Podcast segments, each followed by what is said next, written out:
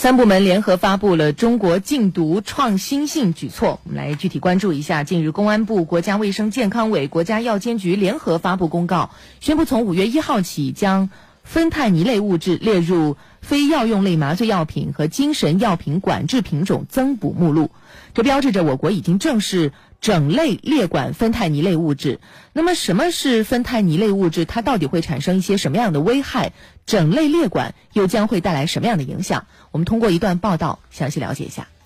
资料显示，芬太尼是一种强效麻醉性镇痛药，适用于治疗疼痛和手术镇痛，其镇痛效果约为吗啡的八十倍。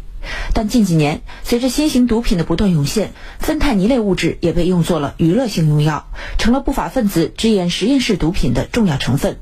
有人认为，它们是继传统毒品、合成毒品之后，全球流行的第三代毒品，并在美国、加拿大等国迅速发展蔓延。由于该物质毒性强、品种多、变异快、查缉难，已经成为当前国际禁毒领域面临的一大难题。国家禁毒委员会副主任、公安部反恐专员刘跃进介绍，目前我国列管的新精神活性物质已达一百七十种，其中芬太尼类物质我国已列管二十五种，超过联合国已列管的二十一种，有效防范了此类物质在国内的蔓延。特别是我们加强对芬太尼类药品。合法生产企业的监管，从生产到使用环节，采取极为严格的全流程闭环式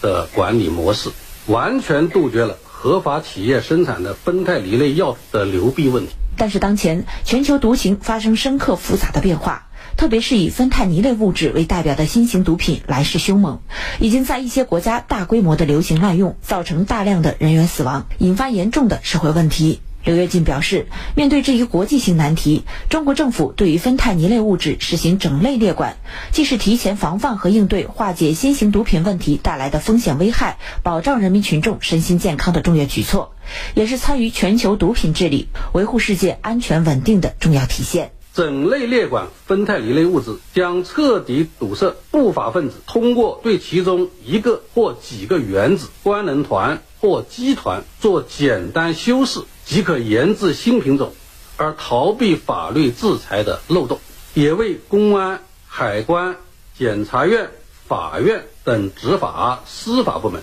有效打击处理该类违法犯罪活动奠定坚实的法律基础。能有效的防止芬太尼类物质大规模滥用以及非法制贩走私活动。国家药品监督管理局副局长陈石飞表示，毒品管制的目的除了严防滥用以外，还将会最大限度地减少对于合法医疗需求的影响，减少对于临床必须使用保障的影响。科学鉴定芬太尼类物质涵盖的范围，既不能过宽，也不能过窄，影响合法的使用。如果发现列管的芬太尼类物质有在医药、工业、科研或者其他合法的用途，可以及时调整出管制品种的目录。随着立法技术和行政监管手段的逐步完善，如果今后我们有更好的立法方式或者管控的手段，我们也会及时的做出调整。刘跃进表示，我国正式整类列管芬太尼类物质，也是中国禁毒法治建设历程当中重大创新性的举措。